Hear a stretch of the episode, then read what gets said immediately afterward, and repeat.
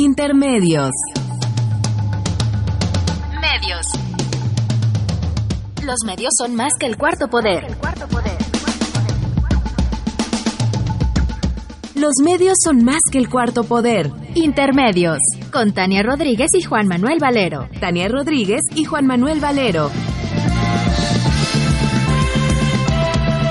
Intermedios.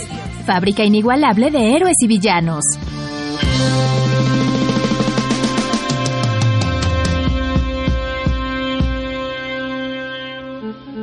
Intermedios.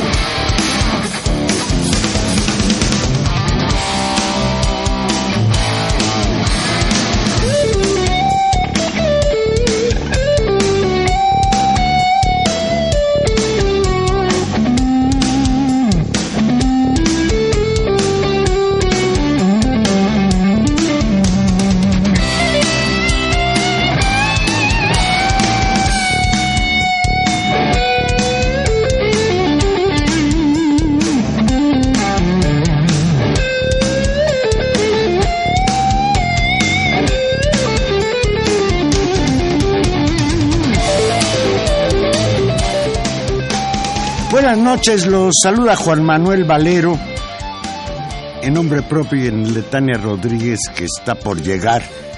Bienvenidos a Intermedios.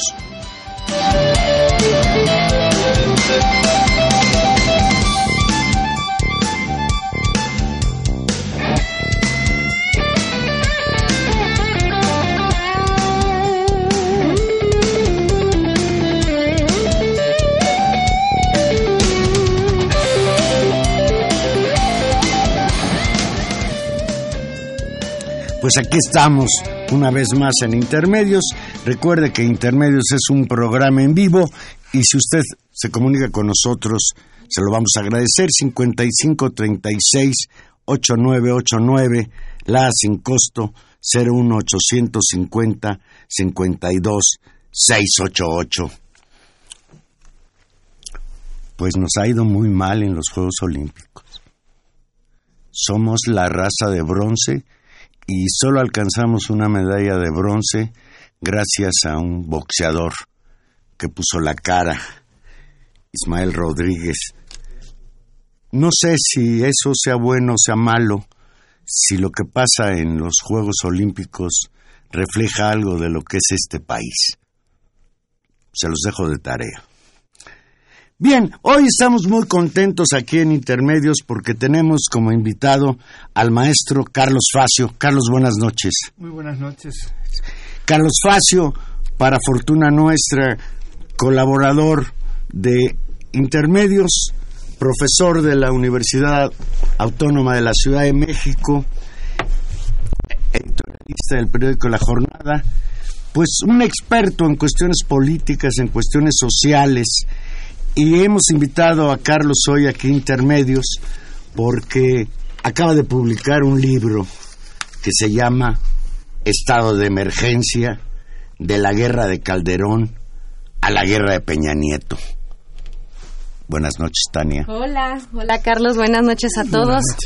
Un libro de Carlos, te voy a decir cuántas, 600 y pico cuartillas, donde nos cuentas Nada, una historia. dos cuartillas. 611. Cada página es más que una cuartilla. Bueno, exacto. Bueno, páginas. Un, un, un gran libro. Y para abrir dices, simplemente quiero leer este párrafo porque me parece que es como muy, muy esclarecedor de esta, de la tesis del libro. Dice, detrás de una supuesta guerra del Estado bueno contra los delincuentes malos, hay una brutal disputa por territorios, mercados y recursos. En el marco de esta guerra civil molecular de todos contra todos, la violencia reguladora se ha utilizado para acabar con el enemigo interno y los competidores en la economía criminal, pero también para controlar la ciudadanía.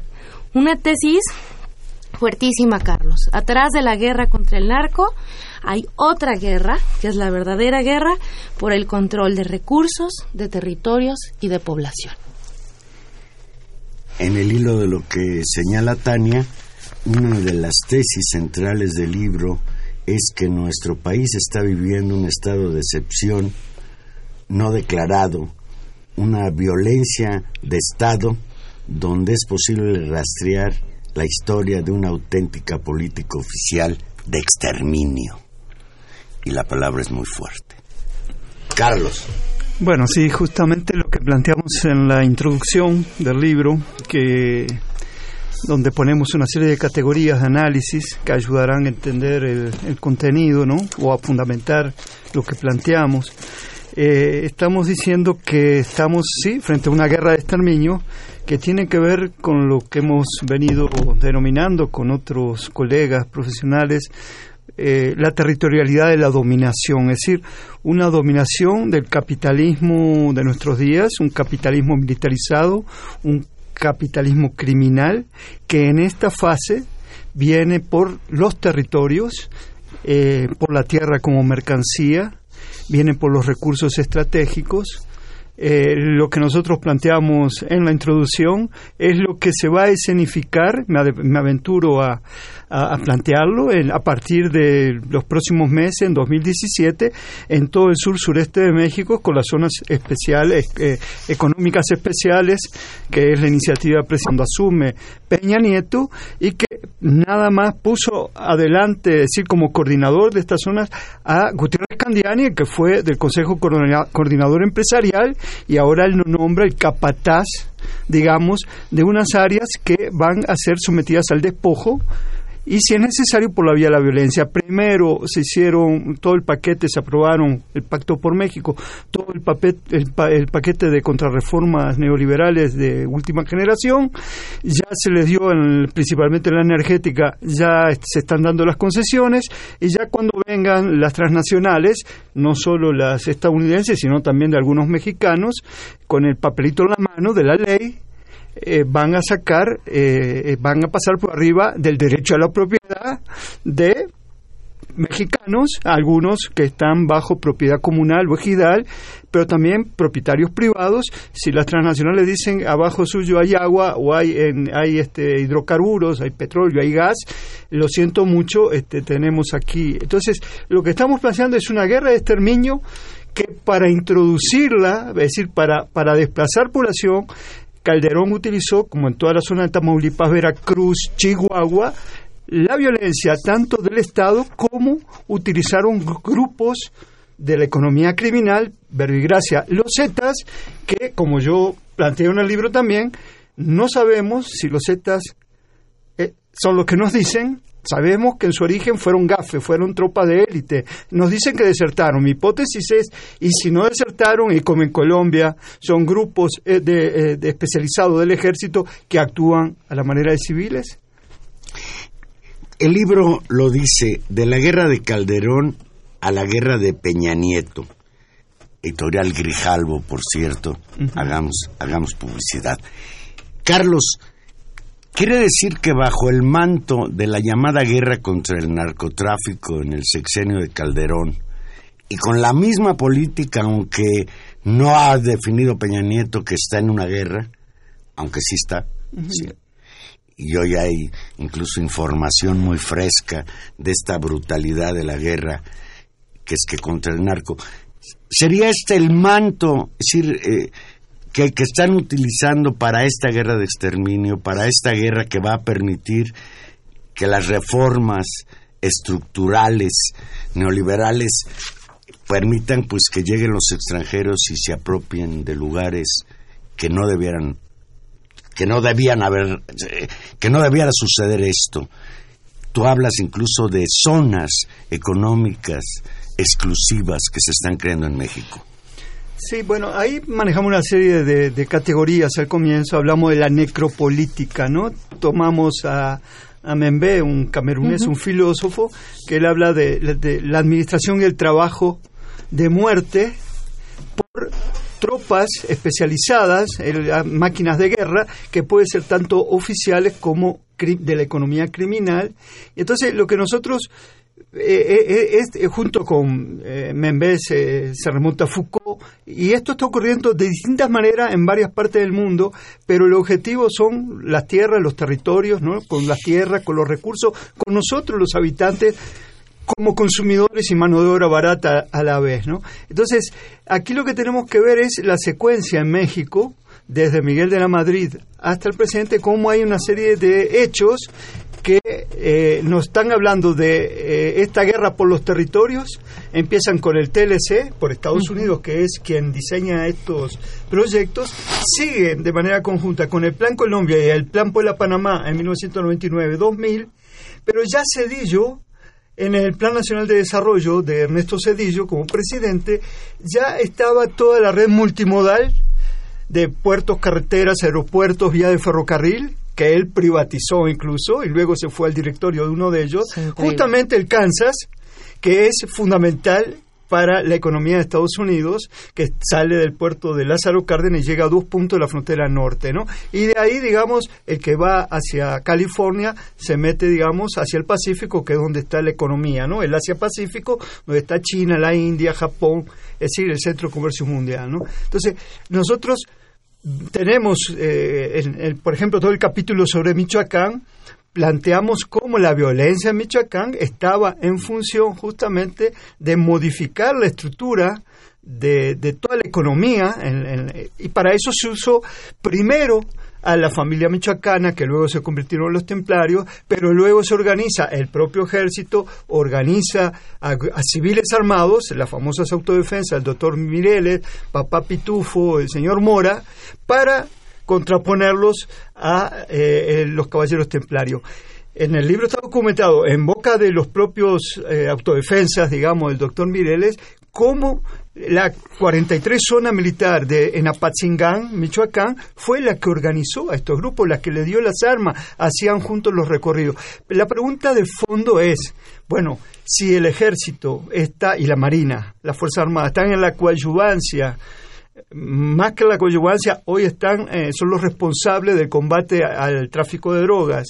¿Por qué no? Y, son una máquina de guerra profesional, este, entrenada para eso. ¿Por qué ellos no enfrentaron a los caballeros templarios? ¿Por qué tuvieron que crear a eh, un grupo armado de civiles para enfrentar a los otros civiles? En el propio libro está la respuesta. Cuando el New York Times, 20 días antes de los comicios, del 2012 saca un editorial son muy pocos los editoriales sobre México, planteando que hay incertidumbre en la Casa Blanca porque no se sabe qué posición va a tener este Peña si sale eh, elegido eh, con respecto al narcotráfico, si va a seguir la guerra de Calderón, esa era la pregunta. Tres días después, casi en automático, Peña Nieto dice que si él gana, que ya se trae como asesor al, general de la policía colombiana, Oscar Naranjo. Oscar Naranjo vino a organizar justamente a las autodefensas de Michoacán. Es decir, si, hoy, si nosotros analizamos, como vamos haciendo en el libro, lo que ha ocurrido en Colombia, vemos cómo en el Colombia se da el caso de la narcoparapolítica, como narcotraficantes, paramilitares y todo el entorno de Álvaro Uribe en su candidatura, la, primera, y durante su segunda gestión, funcionaron como, eh, como un bloque. Pero eh, Uribe, cuando habló de Uribe, habló que también eh, en el caso colombiano, el ejército como herramienta del Estado, la fuerza coercitiva por excelencia del Estado, fue el factor clave, que de manera conjunta actuaban con los paramilitares y con los narcotraficantes para combatir a algunos criminales, pongamos Pablo Escobar Gaviria, pero fundamentalmente las guerrillas de la FARC y del ELN. ¿no? Entonces, bueno, hay, hay un entrelazamiento de datos, digamos, que plantearlo en media hora es bastante complejo, pero... tenemos una, por suerte, Carlos, tenemos una hora, entonces tenemos... ya no tenemos una hora, tenemos 46 minutos. Bueno, eh, Carlos, para ir entendiendo, tú identificas en toda la primera parte del libro no solamente un, marco teórico eh, muy sofisticado, efectivamente, este de Mambé, todo una, una, una, un, papel muy, muy interesante con respecto al papel de la violencia en las sociedades contemporáneas y estas máquinas de guerra, ¿no? Pero empiezas a identificar también, y a la par de eso, eh, cómo eso no es simplemente una elucubración de unos teóricos muy avesados, sino que está basado en una serie de datos y de políticas concretas que además lo más, lo más sorprendente del todo es que se hacen públicas y que son dichas. Políticas particularmente que tienen un origen importante. El Pentágono, el Departamento de Estado en Estados Unidos, y empiezas a identificar una serie de eh, lógicas de intervención y de impulso a, digamos, una nueva fase de desarrollo del capitalismo. Tú hablas en el, muy al principio de eh, una noción que, que, me dejó muy impactada y que te le preguntaría, la noción de dominación de espectro completo. Bueno, eso está en un documento del Pentágono del 2000, 1999-2000, eh, donde se plantea que la guerra ya no es contra ejércitos, es contra enemigos asimétricos, es decir, contra pequeños grupos de civiles o grupos como Al Qaeda. Este... Lo curioso de eso, si, si me, y me corrige si, si, si, recuerdo mal el dato, lo más interesante es que ese documento es, uno podría decir, es después del 12 de, del 11 de septiembre de 2001, pero es previo. Es anterior. Y, y, entonces se plantea que la guerra de espectro completo ya no es solo militar, es, es, es militar porque lo militar no solo tiene que ver con una invasión a Afganistán o a Irak, digamos, puede haber, como en el caso de Libia, una intervención indirecta del, del Pentágono. O en Colombia, el plan o Colombia. En Colombia. Y en México estamos planteando también que hay una, eh, un involucramiento indirecto, pero ofensivo, que sea encubierto, no quiere decir que no sea ofensivo, ¿no? Pero entonces la guerra ya no es solo militar, sino que también puede ser una guerra económica. Pensemos en el caso 50 años del embargo económico, del bloqueo económico a Cuba, ¿no? O en Venezuela. O hoy a Venezuela, la guerra, eh, ya en una guerra de cuarta generación, digamos. Pero también es una guerra cultural, y esto es fundamental, y lo cultural está vinculado con la educación y esto tiene que ver justamente con la resistencia de los maestros y las maestras de la contra la contrarreforma eh, educativa, y es también una guerra mediática. Es decir, pero estamos viendo esto de que se ha dado a llamar a la política los golpes suaves, las revoluciones de colores, estamos viendo que ya no es solo, como yo lo planteo en el libro, militar, económica, económica financiera, eh, mediática y cultural que comprende lo educativo, sino estamos viendo en el caso de Dilma Rousseff en Brasil, que es también judicial y parlamentaria. En, en, un documento que, estando yo en Venezuela, en febrero o marzo, sale publicado en, en, Venezuela del Comando Sur del Pentágono, eh, justamente está el ABC de esto que yo estaba, ya había publicado acá, cuando yo entrego el libro del año pasado, y esto es de febrero, en ese documento de febrero de este año del Pentágono, para el caso de Venezuela, está justamente esto, la guerra de espectro completo. Cuando hablamos del tema mediático es clave. Acuérdense que el golpe de Estado de 2002 contra Hugo Chávez fue a través de la televisión. Nosotros nos enteramos a través de CNN, este, México, y, eh, pero eso se ha potenciado hoy. Y cuando hablamos de Venezuela, pensemos en el caso de los maestros en México, cómo los medios, eh, eh, ahora en el caso de México es cuando ya el Estado está rebasado, es el Consejo Coordinador Empresarial, la Concanaco, la Concabin, todo el empresariado, o sea, los dueños del país, los que pusieron a Peña Nieto, los que pusieron a Foy, los que pusieron a Calderón, los que tienen que salir a hacer la defensa en nombre, la defensa de sus intereses, en nombre de qué lo hace, en nombre del Estado de Derecho. Yo ahora venía escuchando a un colega de ustedes, Pepe Cárdenas, con un comentarista, un, tal, un comentarista que traía un tal Moreno o algo, sí, sí, sí. este y resulta que de una resolución de la CNDH de hoy se salta el invitado a hablar de que el ejército defendió a la población en Tlatelolco en 1968 y de los vándalos de, de, y, del, de, y, del, trauma del trauma de Tlatelolco Entonces, del gobierno de no querer usar yo también lo oí ya lo he oído varias veces en esta coyuntura ah, si están llamando de la CIA los que están llamando a la represión ¿no? sí, claro. entonces eso que estás señalando es importante y después regresaremos a ello, pero en el hilo de lo que trae tu libro, Carlos, un elemento muy importante que se destaca en el análisis es el papel de decir, la paramilitarización. Uh -huh. Tú al principio hablabas pues de, de estos grupos paramilitares, incluso, te entendí bien, llegas a considerar a las llamadas autodefensas grupos paramilitares. Hay románticamente la idea de que muchos de estos grupos de autodefensas, Mireles en particular, que hoy está encarcelado, surgen espontáneamente como una forma de decirle al Estado, tú no puedes con el problema del narcotráfico, ahí vamos nosotros a sustituirte. Adrián Lezama, que de Veneciano Carranza, te manda saludos y pregunta explícitamente, ¿por qué hay tantos autodefensas? Un poco platícanos sobre esto. ¿Quiénes son los autodefensas? ¿Fueron grupos auténticos o, no? Bueno, yo en el libro, en una parte del libro, cuando abordo el caso de Michoacán, planteo que hay por lo menos nueve a diez organizaciones de civiles armados de, distintos tipos. Y yo diferencio justamente entre eh, grupos de autodefensa como los campesinos indígenas de la región, de la región Purepecha, en Michoacán, que se rigen en algunos casos por usos y costumbres, que ellos, digamos, eh, eh, se arman frente a la inoperancia del Estado para, pensemos el caso de Cherán, ¿no? Para ejemplificarlo, o como antes Nurío, ¿no? En, hace unos años, ¿no? O como eh, eh, ocurre sobre la costa, no me acuerdo ahora esta población que tuvo a su dirigente preso, ¿no?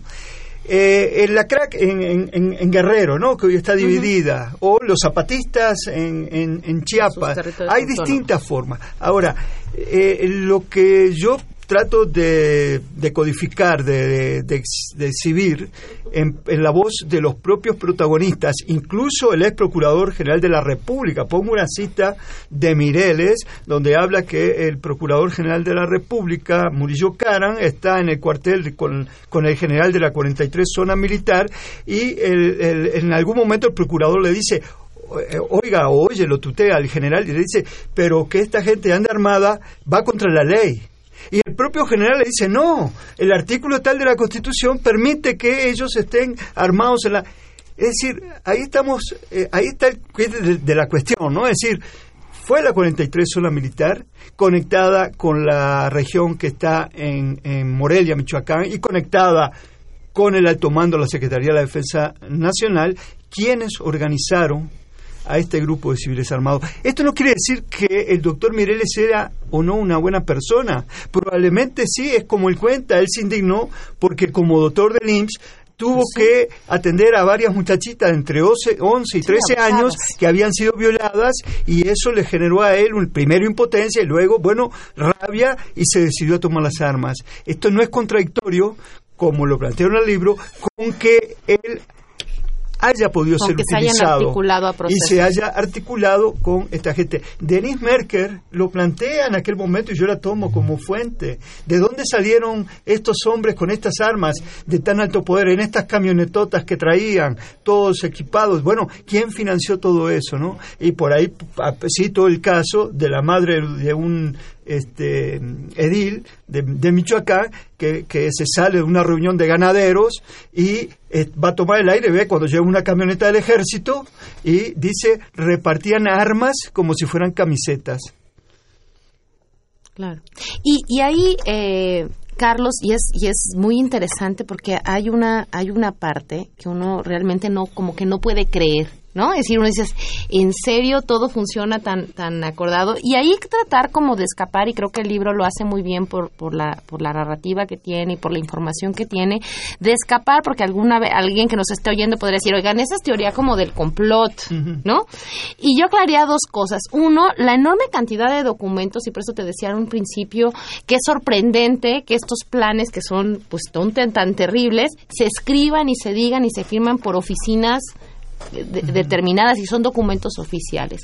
Y por el otro lado, efectivamente, testimonios y reconstrucciones de hechos que presentas con respecto a distintos conflictos como viñetas en las que vas mostrando cómo estas cosas sí adquieren una lógica. Efectivamente hay un margen de interpretación en función de estos otros documentos y políticas, pero lo que vas presentando son como, como distintas viñetas de estos últimos 12 años, estos últimos, que no, 12 años, no, 10 años, ¿no? De, de fuerte eh, escalada armada en el país, donde queda muy claro cómo eh, ciertas lógicas de violencia, de una violencia, eh, tú le llamas violencia reguladora, ¿no? Que dices tiene una dinámica. Desordenar, destruir, reconstruir y reordenar. A mí me llamó la atención porque generalmente en las ciencias sociales y en el sentido común de la gente, cuando hablamos de fenómenos de violencia, generalmente los pensamos como fenómenos desestructurantes, como errores, ¿no? Como cosas este, no esperadas, como fallas en el sistema. Estado fallido, dicen unos. Como fallas en el sistema. Pero tú aquí das un giro y dices, no, es una violencia reguladora, es decir, una violencia que apunta a la construcción de un nuevo orden. Es decir, es, es una violencia que le das ese carácter.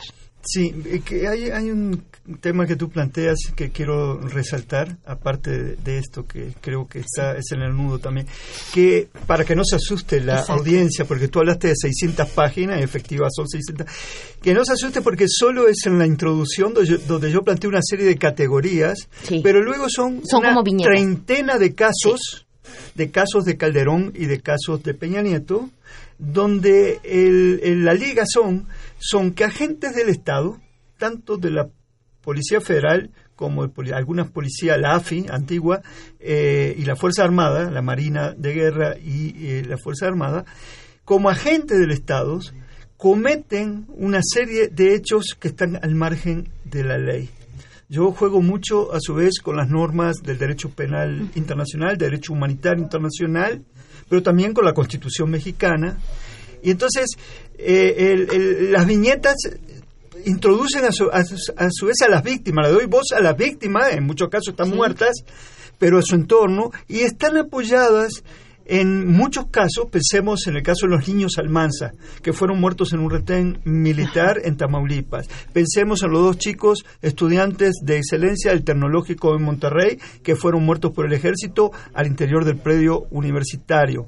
Pensemos en el caso de Tlatlaya o de Ayotzinapa o de Tanguato. Muchos de estos casos en el libro están apoyados en las investigaciones de la Comisión Nacional de Derechos Humanos. Es decir, no solo recojo la información del hecho como tal y recupero, digamos, la información periodística, hemerográfica, sino también, y fundamentalmente está también la voz del presidente de la República de turno, de los generales, juego mucho con las declaraciones públicas del secretario general de la Defensa de los dos gobiernos, eh, y los contrapongo a su vez con las normas internacionales, y todo esto, como tú dices, eso lo capiro siempre, está tratado como si fuera mm, novelado, digamos. Es decir, creo que no está tratado en un lenguaje muy técnico, académico. mm, eh, es decir, creo que está ágil de lectura. Esto lo digo porque, bueno, el lector se puede encontrar ahí muchos de los casos que ya ni siquiera se puede acordar de repente, En esta mara, en esta mara, en esta ola de en sangre en la que nos hemos sucesión unido. de hechos y con eso juega el sistema, con la memoria corta de la gente, con que la gente olvida. Y, y un poco el esfuerzo del libro es tratar de recordar, mire, esto es lo que está pasando, pero está pasando ahora, en estos últimos una 10 lógica. años, y tiene una lógica, y ojo, lo que viene es más de lo mismo y tal vez peor. Con eso nos vamos a ir a una pausa, con esa, con ese bonito diagnóstico. no, para que pensemos, vamos a una pausita musical y regresamos. Estamos platicando muy contentos con Carlos Facio, que nos viene a platicar de su más reciente libro, Estado de Emergencia de la Guerra de Calderón a la Guerra de Peña Nieto. Llámenos 55 36 89 89. Estamos platicando muy sabroso sobre temas escalofriantes Escabrosos. de la realidad nacional. Ahora regresamos. Don't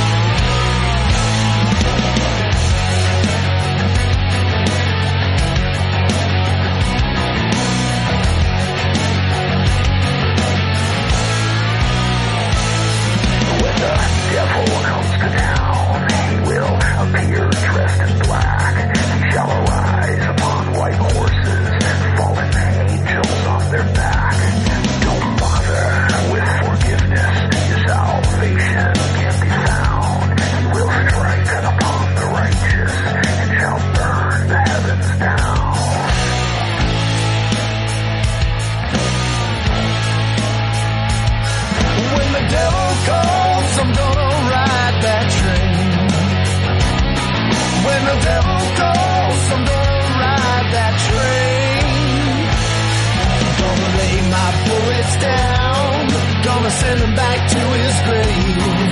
When the devil calls.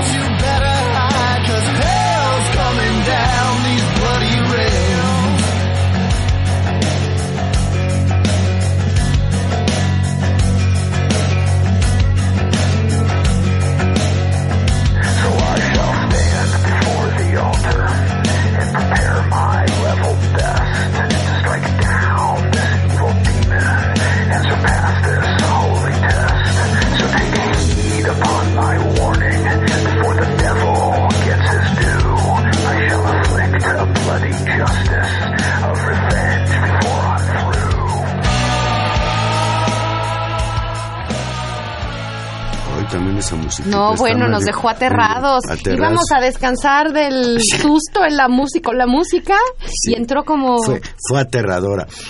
Uno, uno de los ejemplos, tú ya lo tocaste ahora, de esta guerra insensata, de esta guerra bárbara, eh, que se desata en el sexenio anterior y continúa eh, cobrando casi el mismo número de víctimas. Se calcula que en el sexenio de Peña Nieto, si las cosas van como van, va a superar incluso el récord de, de Calderón. Son los hechos de Tanguato, el 15 de mayo del año pasado, en Michoacán. Resulta que la Policía Federal entra a un santuario supuestamente del cártel Jalisco Nueva Generación y al otro día sale la noticia que en un enfrentamiento la Policía Federal logró acabar con esta banda, mató a 42 gentes, solo un policía federal resultó muerto. Después nos enteramos que al menos 22 de los supuestos miembros de este cártel habían sido asesinados, ejecutados, con el tiro de gracia. Y hoy, más de un año después, la Comisión Nacional de los Derechos Humanos confirma que lo que se trató es de una violación fragante de los derechos humanos, literalmente la Policía Federal asesinó a estas personas. Los antecedentes que existen es que días antes un helicóptero de la Policía Federal había sido derribado y supuestamente por miembros de esta organización criminal y que esto es una especie como de venganza. Hoy escuchábamos en las noticias estas a las que hiciste referencia, la postura de la Comisión Nacional de Derechos Humanos y lo que me parece inaudito, Carlos, es que la Comisión Nacional de los Derechos Humanos, más de un año después, en su recomendación le está exigiendo a la, a la Procuraduría General de la República una investigación al respecto. Bueno, sí, eh, los hechos del 15 de mayo nosotros los, los, relatamos muy puntualmente en base a la información que salió en aquel momento, la vamos contrastando. Y hoy lo que dice la Comisión Nacional de Derechos Humanos de Luis González Pérez es que la Policía Federal mintió en su informe. Eso lo dijo sí, hoy. Es una cosa oficial. Es oficial. Nosotros en el libro demostramos cómo tiene serias inconsistencias el relato oficial. Incluso en la página 519, el propio comisionado Galindo, al frente de la Policía Federal, dice que ponía a prueba su cargo y su prestigio profesional si se llegaba a comprobar que había habido ejecuciones extrajudiciales, con lo cual yo supongo que esta noche tendrá que estar presentando su renuncia al cargo. ¿no? Acá, datos que para mí, de la información de hoy, que yo no consigno en el libro, pero que advierto sobre el uso de helicópteros artillados, el dato que dan es que desde un helicóptero se tiraron más de 4.000 tiros. Eh, lo que yo cuestiono en, en el libro es cómo no se nos dice porque lo que dice Galindo era que los que tiraban desde el aire estaban entrenados en Estados Unidos. No nos dice si por el Pentágono, si por el FBI, no se sabe si el helicóptero de la Policía Federal o del Ejército. Entonces esto me lleva a mí a la guerra de Vietnam con los helicópteros artillados. Y entonces, bueno, ¿de, de qué tipo de guerra estamos acá en México? Ahora, Tú decías, este grupo Jalisco, el cártel de Jalisco Nueva Generación. Yo no sé si eran del cártel Jalisco Nueva Generación. Eso es lo que porque a esos 42 personas nunca ningún juez los interrogó para poder comprobar que era del cártel Jalisco Nueva Generación. Sobre el helicóptero tirado en Constitución, yo lo manejé en una nota como una operación de bandera falsa. ¿Cómo es que si se tiran un helicóptero, en dos semanas desaparece y nunca se habla más del tema? Pero hoy sí lo retoma los periodistas, ¿no?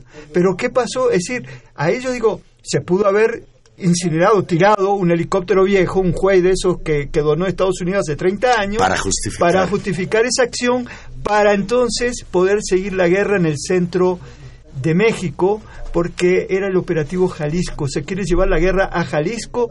Me llama mucho la atención esto del hijo del Chapo Guzmán.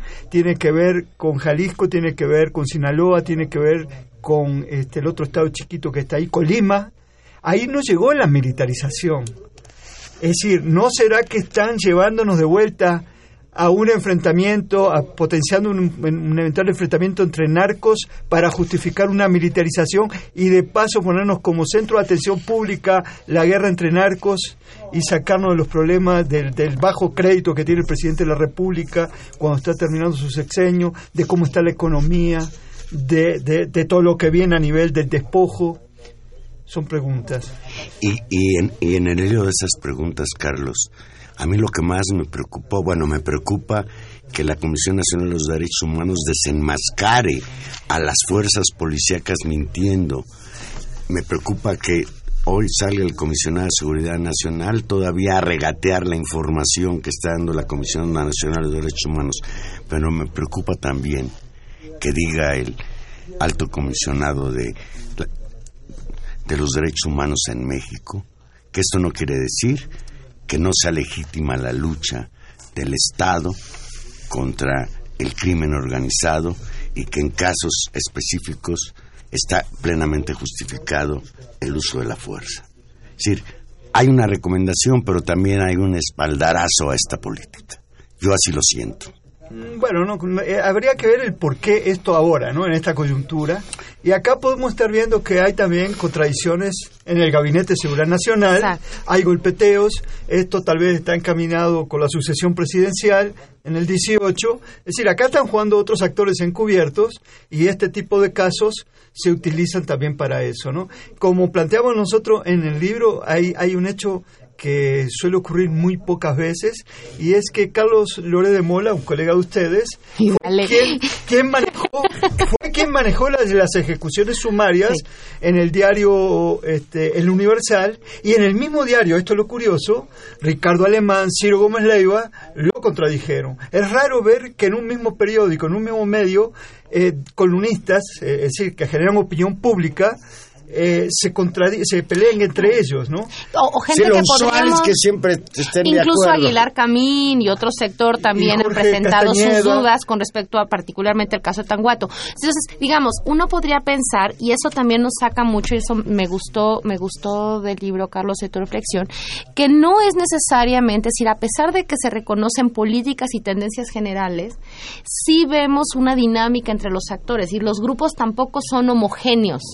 ¿No? Ni todos los actores pueden ser clasificados como absolutamente buenos, malos, ¿no? Es decir, hay claro, hay unos unos que sí tienen unos intereses, sino que hay una lógica muy conflictiva de intereses mezclados donde digamos eh, el simplemente el paquete, el Estado, el ejército empieza también a adquirir como otros niveles porque vemos como si hubiera como que también estuvieran en buena medida en disputas en cierta medida y en contradicciones internas me parece interesante es eh, las tensiones que también se advierten con respecto por ejemplo no solamente entre los grupos políticos es decir entre los distintos grupos políticos y que no es, a pesar de que es la misma guerra, no es igual. Tú, tú distingues, y eso me gustó de tu texto, la guerra, de la guerra de Calderón a la guerra de Peña Nieto. Es una misma guerra, pero tampoco es exactamente igual.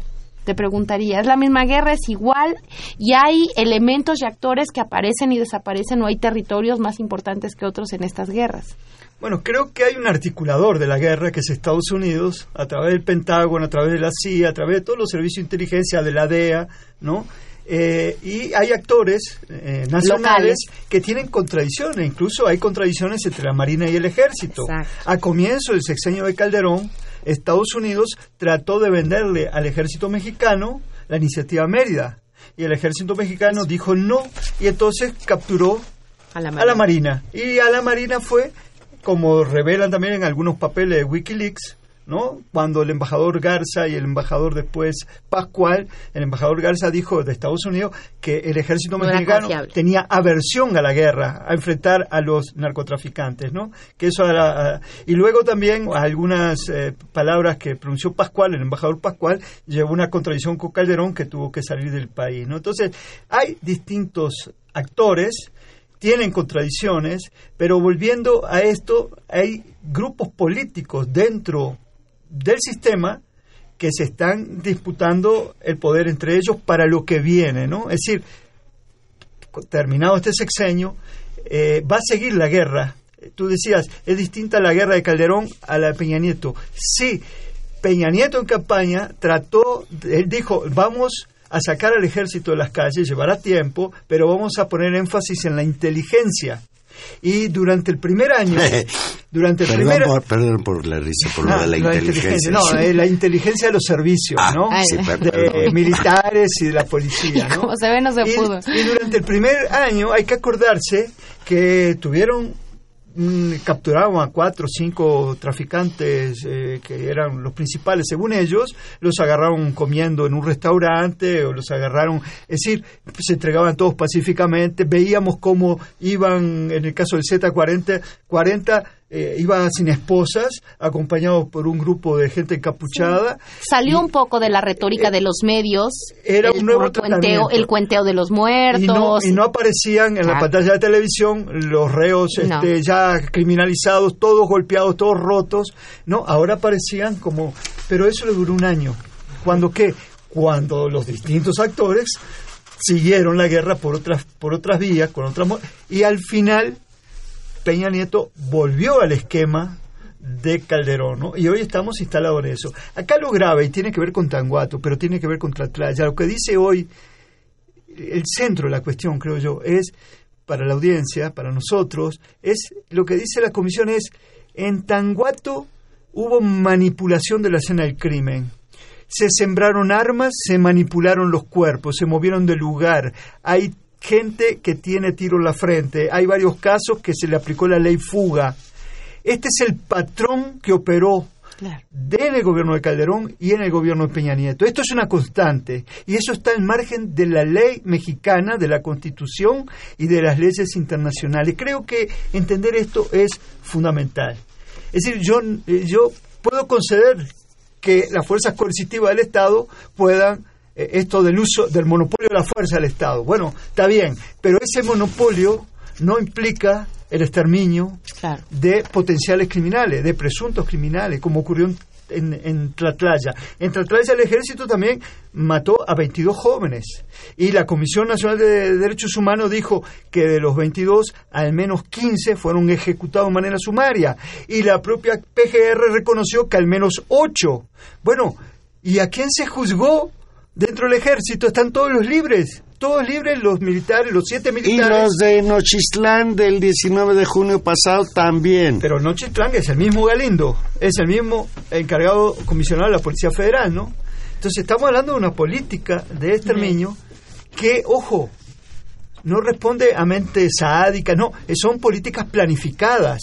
Esto responde a una práctica concreta que se entrena, se, se prepara a los cuerpos. De, aquí- de neoliberales muy sádicos. Y aquí te preguntaría algo, Carlos, que tiene que ver justamente con la manera en que se entrena, se diseñan, se entrenan fuerzas, se construyen mensajes políticos, se construyen estrategias de guerra, que tiene que ver justamente no con la con el combate al crimen, sino con la lógica de la guerra. Y la lógica de la guerra se caracteriza por la cuestión del enemigo tú trabajas en el texto y pones por delante que en esta guerra lo que hay también es la invención de un enemigo interno. ¿Quién es ese mi- enemigo interno al que hay que exterminar?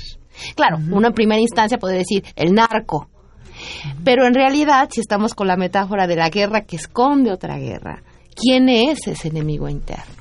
Bueno, eh, eh, nosotros ya esto lo manejamos también en terrorismo mediático, ¿no? Es decir, cómo eh, hablamos entonces en terrorismo mediático, era la construcción social del miedo en México, era el subtítulo de ese libro. Y entonces el sistema debe generar enemigos internos. En aquel caso, en el caso de Calderón, era AMLO un peligro para México, por ejemplo, dentro de lo sistémico en el campo electoral. Pero también ahí entraban los traficantes, los narcotraficantes, pero podía entrar todo aquel, eh, en aquel momento estaba el ZLN, que sigue estando armado, potencialmente eh, se puede convertir en un enemigo. Para poner el caso para que se entienda, eh, la FARC, la Fuerza Armada Revolucionaria de Colombia, y el ELN son movimientos de liberación nacional. Hasta las Torres Gemelas, hasta el 2001, la ONU los consideraba como movimientos Fuerzas legítimos, beligerantes. beligerantes. Y después del 2001 eh, lo metieron de vuelta como grupos terroristas, ¿no? Entonces ahí están los matices. Hoy el Estado colombiano tiene que reconocer que en esa guerra no pudo vencer militarmente a la guerrilla y la reconoce como fuerza beligerante y están los acuerdos de La Habana-Cuba que están ahí sobre ascuas todavía, ¿no? Bueno, pero, es un avance muy importante. Entonces, el enemigo interno se va construyendo y se van potenciando. Como en México no opera la guerrilla, lo cual no quiere decir que no haya, se fueron por el lado del narcotráfico. Pero el objetivo sigue siendo siempre el mismo. No es terminar con el narcotráfico, porque Estados Unidos lleva 43 años en la guerra al narcotráfico y es la superpotencia militar mundial y no se puede decir que no haya podido derrotar a los narcos colombianos. ¿No? Entonces, son la administración de problemas que encubren justamente la penetración de gobiernos, de los organismos de seguridad del Estado, la pérdida de soberanía nacional. ¿Para qué? Para obtener los territorios, los recursos. Y donde, Volvemos estos, donde mismo. esta idea del enemigo interno se relaciona con otra idea que, que trabajas ahí, que ha estado en tus artículos y lo pregunto tal cual, que es la criminalización de la protesta. Es decir, los potenciales enemigos políticos y las resistencias se vuelven enemigos. En un artículo que escribes el pasado 20 de junio en la jornada, te refieres a esto que te está preguntando Tania. Peña, Nuño, La Cente y las zonas económicas exclusivas. Carlos, ya La Cente se convirtió en un enemigo al que hay que declararle la guerra como al narco, en esta lógica. Bueno, si estamos entendiendo el concepto de la guerra de Petro completo, vemos como durante 2013, 2014, 2015, 2016, la gente ha sido criminalizada en todos los medios, en el discurso oficial, empezando por el presidente Peña y Nuño, el secretario de Educación, y todos los medios. Ahora se suma el Consejo Coordinador Empresarial. Justamente, ¿dónde está la fortaleza de la coordinadora de maestras y maestros? Disidentes del sindicato de, de la educación. En la fuerza está en. Oaxaca, está en Chiapas, está en Michoacán, está en Guerrero, justamente que Aunque son no exclusivamente. ¿eh? no exclusivamente- Bueno, no, no, no, no, no, Lo que estoy tratando Claro. de significar para ir a la pregunta es justamente en cuatro de los estados donde se van a llevar a cabo las zonas económicas especiales del proyecto de Peña Nieto. Ese proyecto de Peña Nieto tiene que ver con articular a través del istmo de Tehuantepec, de, de Coatzacoalcos a Salina Cruz, de Coatzacoalcos con el Golfo de México, interoceánico. Océano Atlántico, a Salina Cruz en el Pacífico, una red de ductos, también se está hablando de hacer ferrocarriles o reactivar eh, ferrocarriles, pero todo esto articulado a su vez también con Campeche, pasando por Tabasco, zona petrolera, y todo esto en función de un diseño de la Secretaría de Energía de Estados Unidos para hacer de México un distribuidor de hidrocarburos. Para el mercado internacional, mirando a través de Lázaro Cárdenas y Puerto Chiapas, eh, los dos en el Pacífico, hacia el mercado mundial, pero también eh, uno de estos gasoductos va a llegar hasta Guatemala y de Guatemala se pretende llegar hasta eh, Panamá. Y esto está articulado no solo con gas y petróleo, sino también con eh, la electricidad, con tendidos de electricidad. Entonces, México ha sido penetrado no solo a nivel de la inteligencia, este, sino que ya las transnacionales de los rubros energéticos, eh, con todas las contrarreformas, pero sobre todo la energética aprobada por el Pacto por México, por el Congreso del PRI, el PAN, el PRD y el Partido Verde, y la iniciativa de, de- de Peña Nieto, ya Estados Unidos logró conseguir lo que estaba planificado desde la época de Ronald Reagan, que en su campaña electoral en 1979 planteaba hacer un mercomún energético América del Norte. Fue, un- fue una idea previa al, al- al TLC. Era Canadá y México tienen los recursos energéticos, nosotros somos la la- el, el- el hegemón del sistema capitalista, necesitamos la energía, y bueno, y tardaron que 40 años y hoy estamos En ese momento. en ese momento. Dice, dice Eduardo, no sé si Río del Río, que nos felicita porque estés aquí, porque te hayamos entrevistado. Regalen libros, dice, dice él. Jaime Martínez se pregunta, ¿acaso el gobierno es el culpable de la existencia de las autodefensas? Y responde, excelente respuesta, me imagino a lo que tú dijiste. Y luego entrecomillea, regalaba el ejército armas como si fueran playeras. Mm, lo que, lo Sí, que tú decías. que está citado el libro, sí. Entonces te está, te está Y la- citando. Eh, Carlos, ya vamos terminando y no quisiera hacer eh, dos preguntas. Una que tiene que ver con las opciones de salida, porque es un diagnóstico realmente muy duro el que, el que se plantea en, en, en tu libro. Ese es por un lado. Y por el otro, o con ese marco de las, de, de las opciones de cómo salir y cómo resistir a este escenario de horror. ¿No? Te preguntaría algo que señalaste un- hace un rato y que para toda tu argumentación es muy importante, que es justamente todos los mecanismos de defensa de derechos humanos en los organismos internacionales y locales, de lo cual tú también has sido un experto y has trabajado mucho eso. Te preguntaría, México hoy tiene un impacto, ya es un caso de violación de derechos humanos en el mundo. Ya lo es, tal vez no en términos masivos, pero sí para ciertos medios periodísticos y sí para ciertos grupos de organismos internacionales donde permanentemente aparece el caso mexicano ya como un problema. Yo te preguntaría qué dimensión tiene eso y qué posibilidades ves en esa ruta y no puedo dejar de pensar en el, por ejemplo, en el caso de Ayotzinapa y la importancia que tuvo el GEI y toda esa discusión términos de la vigilancia internacional, con todos los riesgos y límites que tiene. Me interesaría tu opinión, como en esta lógica de las salidas a esta situación.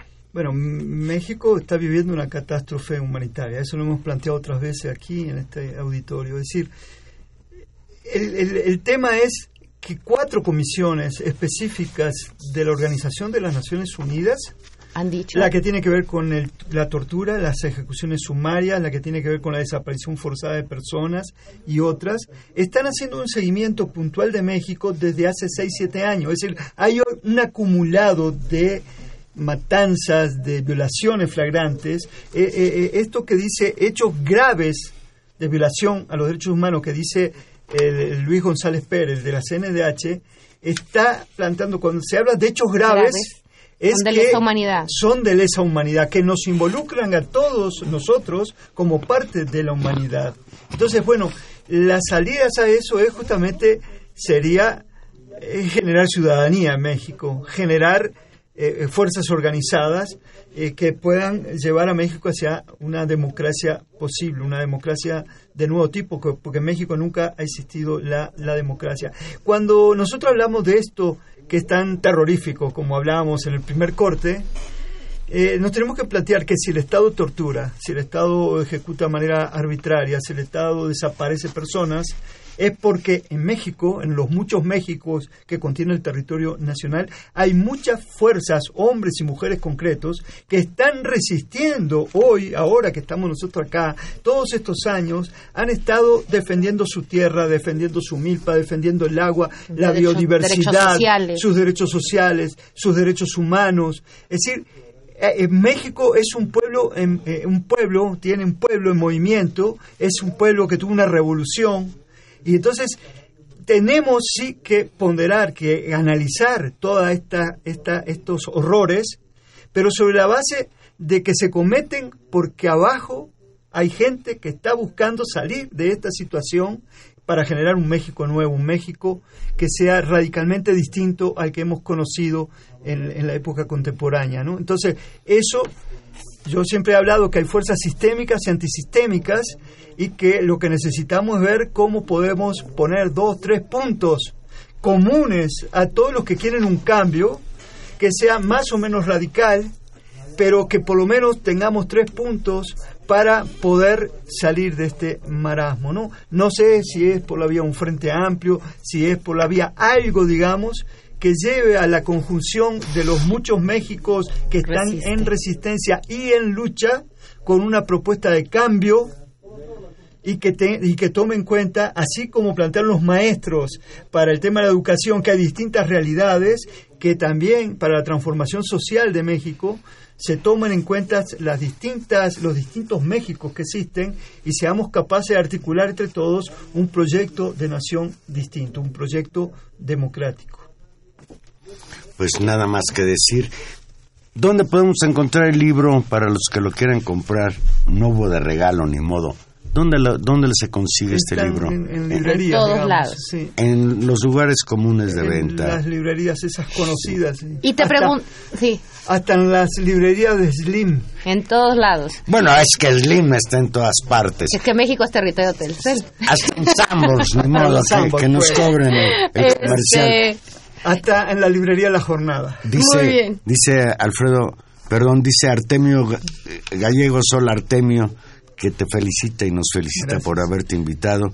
Y nos propone que entrevistemos a Jorge López, autor del libro Estudios Científicos de Fraudes Electorales en México, que mañana se presenta a las 11 de la mañana en el Centro Brasil, México. Pues bueno, queda un minuto, Carlos. Pues digo, ¿Qué nos quieres decir de Colofón? No, bueno, eso, salir bien, ¿no? Salir bien. con la esperanza, ¿no? Es decir, aunque esperanza tiene una misma raíz que tiene que ver con espera, ¿no? Y el que espera desespera. Pero bueno, la confianza de que vamos a ganar, ¿no? Es decir, eh, la lucha de la humanidad es la historia de la lucha de clases y la contradicción entre dominados y, y- y- y dominadores. Pero bueno, estamos en esa lucha, ¿no? Y hay procesos de cambios y, y hay marchas y contramarchas. Veamos lo que se construyó en Bolivia, lo que se está construyendo en Venezuela y cómo cuando se avanza el imperio reacciona. Entonces esa es la historia de siempre, ¿no? Pero justamente tenemos que tratar de cambiar estas estructuras injustas de la sociedad y para eso tenemos que estudiar, tenemos que pensar, tenemos que organizarnos, pero organizarnos para transformar la realidad. Y yo diría, tenemos que leer este estupendo trabajo de Carlos Facio, Estado de Emergencia de la Guerra de Calderón a la Guerra de Peña Nieto, justamente por su capacidad de diagnosticar y explicar una realidad que aunque compleja y aunque nos plantea muchos retos, sí es mejor comprenderla que simplemente vivirla como desastre y sí entender si tiene una racionalidad que podemos actuar en consecuencia. Así que Carlos, muchas gracias por ese estupendo trabajo y gracias por venir esta noche a presentarlo aquí con nosotros. Y desde luego, mucho éxito de ventas de este libro. Muchas gracias, gracias por la invitación. Un saludo a la audiencia. Muy bien. Estuvimos con ustedes en los controles técnicos, don Humberto Sánchez Castrejón, en la producción hoy de Bateador Emergente, Christopher Escamilla. Un saludo a Gilberto Díaz, que anda en Oaxaca, trabajando. Trabajando, trabajando. Y estuvimos en los micrófonos. Tania Rodríguez, nos escuchamos el próximo jueves a las 8 de la noche aquí en Intermedios. Y Juan Manuel Valero, que simplemente les desea que tengan una muy, muy bonita noche. Gracias. Adiós.